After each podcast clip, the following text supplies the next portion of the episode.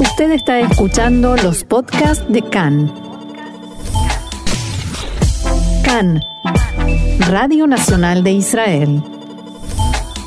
Como siempre, tenemos la visita de una amiga de la casa, Orna Stolier, que nos va a traer un libro para que leamos. Hola Orna, buenas tardes, ¿cómo estás? Bienvenida acá en español. Hola Jessica, es un gusto hablar con vos como siempre y con nuestros oyentes. Contanos qué libro nos trajiste hoy. Hoy encontré un libro que es muy particular, muy bueno y muy interesante, porque tiene muchos elementos biográficos e históricos, pero no es una biografía, no es un libro teórico, y tiene muchos elementos literarios, pero tampoco es una novela, es una combinación eh, muy extraña y muy apasionante, eso Eh, ¿cómo- también tenemos que agradecer. ¿En qué género podríamos encuadrar este libro? Es, eh, no sé si decir que es una novela biográfica o una biografía novelada o que no es ni una cosa ni la otra. Eh, creo que vale, y como afortunadamente está traducido al español, podemos eh, dejarlo librado a la opinión de nuestros oyentes, que lo lean y que decidan si pertenece a un género específico o no. Mm, Está muy bien. Entonces, sin más Sí. preámbulos, digamos cuál es el nombre del libro, que no lo dijimos, y la autora, ¿quién es? El autor. Sí, eh, la autora se llama Nurit Gertz y Mm. el libro se llama Un océano entre nosotros. Sí, no es un océano de verdad, sino un océano simbólico, lo que nos separa. Hmm, ok, perfecto. Sí. Y entonces, contanos un poco quién es la autora. Sí.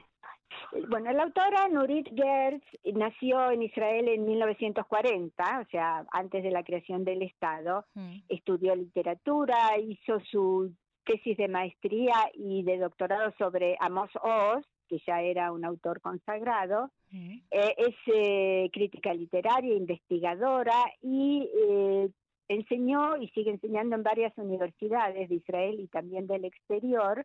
Y tiene esta particularidad de tomar biografías de personas a veces muy cercanas de ella, como su propio marido o su madre, y escribir una biografía pero en la que ella interviene activamente, porque generalmente un investigador que escribe la biografía de, algún personaje famoso se sumerge en eh, archivos, bibliotecas, textos teóricos, enciclopedias, y eh, con todo ese material que recoge trata de ponerle un poco de orden y presentarlo a los lectores desde una visión crítica pero imparcial. Claro, y yo creo que recién... nadie puede ser demasiado imparcial ni con su madre ni con su pareja. Verdad, real, real. Sí. Entonces, recién dijiste que el libro se llamaba Un océano entre nosotros y que no Sí. era un océano real. Entonces, Exacto. ¿cuál es el tema del libro? ¿De qué se trata? Hay eh, una poeta este, israelí contemporánea muy conocida, Rachel, su, su nombre completo era Rachel Blumstein, pero todo el mundo la conoce como Rachel, y no hace falta aclarar de quién Mm. estamos hablando, que fue una poetisa que había nacido en Rusia, como tantos otros judíos que llegaron acá con las primeras aliot, y mm, tuvo una etapa en que volvió a Europa, a Francia, para estudiar agronomía, porque ella quería vivir en el kibutz y dedicarse a la agricultura. Tenía un amor muy especial por la, la zona del Galil, la Galilea y el Kineret. Y en la Primera Guerra Mundial, que los que no eran ciudadanos franceses eh, debieron abandonar Francia, ella volvió a Rusia, lo que poco después empezaría a ser la Unión Soviética, y en esa etapa de, de guerras, de agitación y dificultades trabajó con niños y se contagió la tuberculosis, hmm. que en aquel entonces era una enfermedad muy común, todavía no se había descubierto la penicilina ni la vacuna contra la tuberculosis, y que fue finalmente lo que le causó la muerte. Bien. Después de la guerra volvió a Israel y después de unos años en el kibbutz tuvo que irse a la ciudad porque la tuberculosis no solo que era una enfermedad grave, sino muy contagiosa. Sí. Entonces era un peligro. Y eh, publicaba eh, sus poemas en distintos periódicos de la época.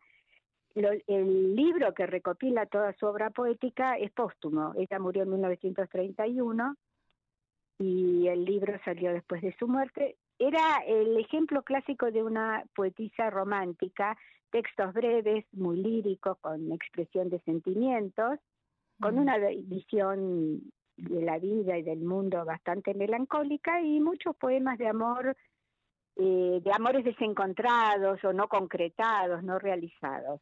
¿Y este libro tiene que ver un poco con eso?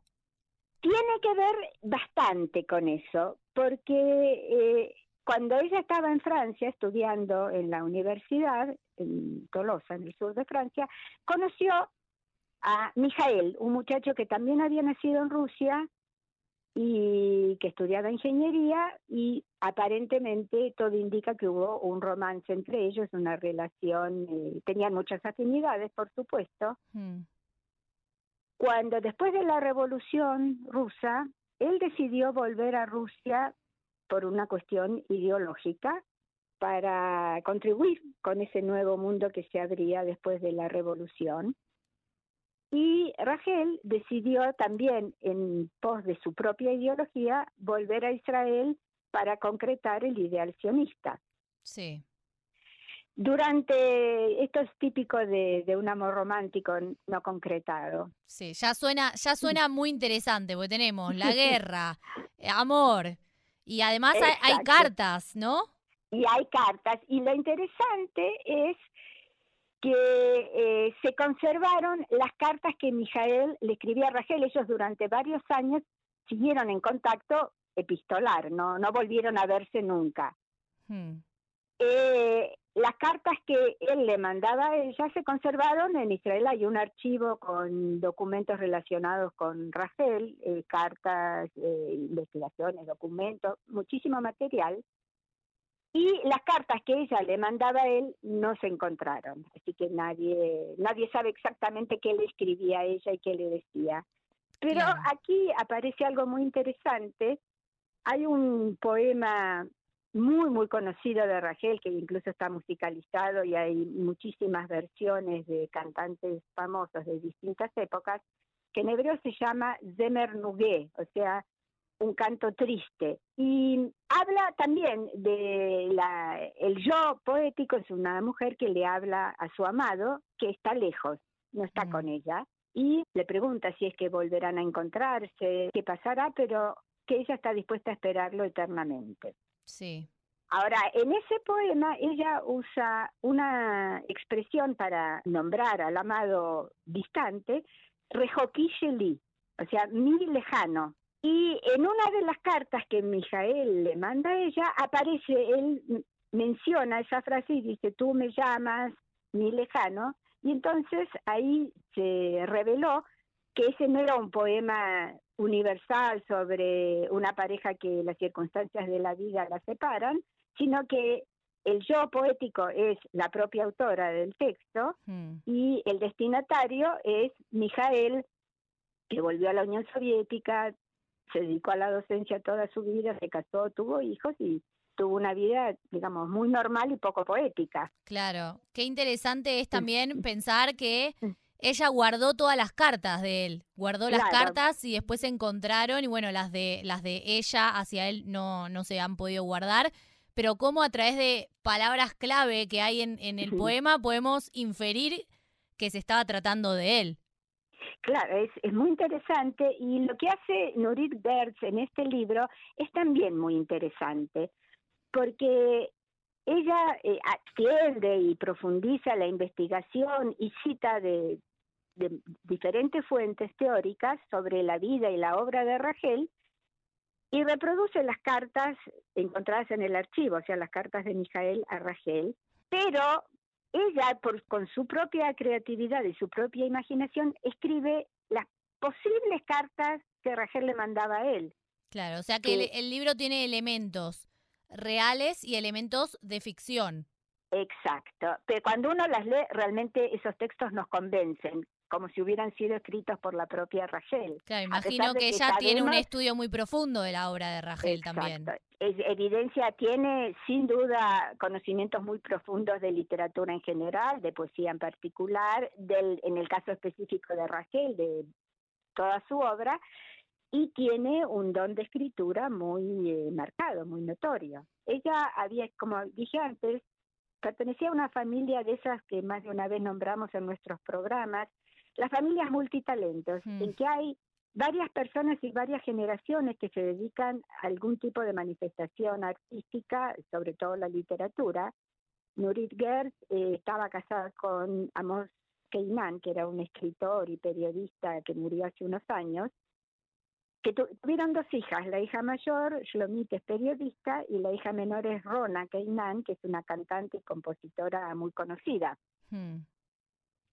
Y que no es el único caso en Israel de familias con varios personajes ilustres en el tema de la creatividad artística. Sí, hay como algo de la pasión ahí que se transmite, ¿no? Eh, Exacto, sí, la pasión, la creatividad, la inspiración, muchas cosas que aún nos despiertan una sana envidia, ¿no? De Mm. una familia tan tan creativa y tan Sí, prolífica. nos da ganas de, de meternos ahí un poco en, en una cena familiar y ver de qué hablan, ¿no?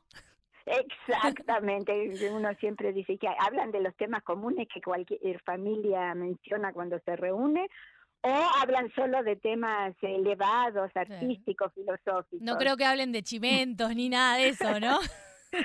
No sabría decírtelo, no, no lo garantizo. Sí, Y eh, Nurit Gertz había escrito antes la biografía de su marido, en la que también, por supuesto, hay todo un trabajo muy serio de investigación, pero obviamente el elemento de la relación personal entre ellos, hmm, y la biografía de su madre, que en sus últimos años, su madre era doctora en biología, en una generación en que las mujeres universitarias eran muy pocas, sí. o sea que es una familia también ya avanzada, hmm. y cuando ya era una persona mayor y estaba enferma, que ya no estaba en condiciones de escribir su biografía, entonces eh, con la hija, la hija con- a, a partir de muchas conversaciones y encuentros con ella, elaboró esta biografía en la que también aparece un elemento personal eh, muy fuerte, porque es la hija que está hablando de su de propia su madre. madre, claro. Y en, y ese libro ella lo hace, o sea, desde ella, no como Claro. una autobiografía como en ese, eh, como en el caso de ahora de Rachel, que ella está como imitando un poco la escritura de Rachel para convencernos, entre comillas, de que las cartas son de ella. En este caso, el libro está desde el- la visión de ella, de su madre y de las entrevistas que recopiló.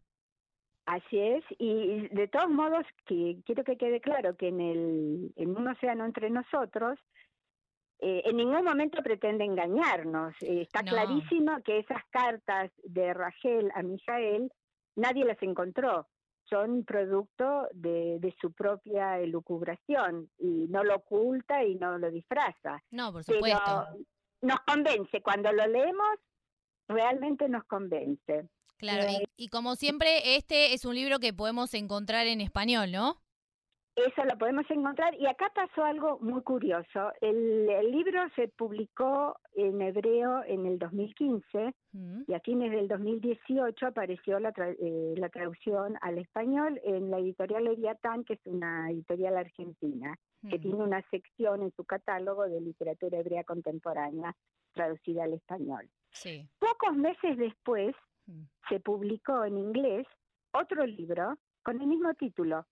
Pura casualidad, porque Sí. no, Una, que tiene que tiene una película también ese libro. claro sí porque es un libro sobre basado también en un episodio histórico de la época de la Segunda Guerra Mundial cuando eran los terribles bombardeos eh, sobre Londres que a un grupo de, de niños de chicos se los eh, envió a Australia para que quedaran al margen de la guerra para una- como una forma de protegerlos Sí. entonces ahí sí había un océano físico que separaba a esos niños de sus familias, porque los adultos no, no fueron, no, no era una deportación en el sentido estricto de la palabra, Sí. pero sí era alejarlos de su mundo Sí, para supuesto, salvarlos. Por supuesto. Entonces, claro, el tema de guerra y tema de niños, los dos juntos, atraen público, sin duda. Mm, sí. Así que, pero la relación entre estos dos libros, más allá del título, no existe ninguna otra. Es, es una casualidad esa que sucede muy pocas veces. O una mala decisión editorial de no chequear, ¿no? Que haya un libro con el mismo nombre. Eso yo creo que es, eh, la gente como vos que se dedican a edición de libros tienen muy claro que es lo- una de las primeras cosas que hay que hacer. Sí, sí, tal cual. Y bueno, Sí. Orna, vos como Bueno. siempre nos traes un fragmento del, del libro. Y este, en este caso decidí, como este libro es tan distinto de todos los libros que solemos mencionar, también tomé una decisión un poco distinta, ya que hablamos del Zemer Nuguet, de este poema tan romántico y tan conocido, te propongo que escuchemos la versión cantada por un grupo que fue icónico en Israel a fines de los años 60, Halonot Agboim, eh, con eh, Arik Einstein, Shmuley Kraus y Josie Katz. Yo creo que más de un oyente cuando escuche los primeros eh, compases se va a llenar de nostalgia y de recuerdos de su lejana adolescencia o juventud. ¿Qué te parece la idea? Me parece perfecto. Entonces, si querés contarnos un poquito lo que dice la letra, así sabemos, es como si estuvieras reemplazando el fragmento. Contanos brevemente lo que, lo que dice la letra, si entendemos todos.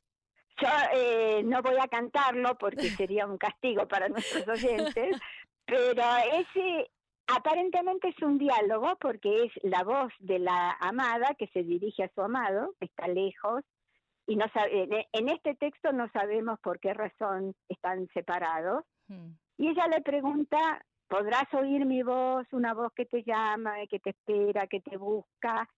Y eh, tiene una conclusión bastante melancólica, porque dice, el mundo es grande, tiene muchos caminos, nos encontramos por un minuto, nos separamos para toda la eternidad, pero termina con algo que uno no sabe muy bien si es eh, resignación o esperanza, que es esperaré toda la vida, hmm. como Rachel esperó a su amado. Rachel, el personaje bíblico, que tuvo que esperar a, a Jacob, a su amado, hmm. porque el padre de ella lo engañó y le dio a la hija mayor eh, como esposa en lugar de él. Entonces, nos queda esa pequeña esperanza. Si ella pudo esperar 14 años, yo también, la Rachel del poema, no la Rachel de la Biblia, hmm. también puedo seguir esperándote. Muy, muy linda letra y además aprovechar el momento, ¿no? De cuando nos encontramos con la gente, aprovechar ese momento porque no sabemos lo que va a durar también. Así es, así que disfrutemos entonces de, de este libro que recomiendo cálidamente su lectura, y de, de, este, este hermoso poema de Rachel y de la canción no menos hermosa. Dale, bueno, Orna, te agradezco como siempre que estés con nosotras en CAN en español y nos despedimos escuchando este tema entonces. Con mucho gusto, nunca me canso de oírlo. Bueno, hasta luego, Orna, hasta la próxima. Hasta la próxima, gracias a vos.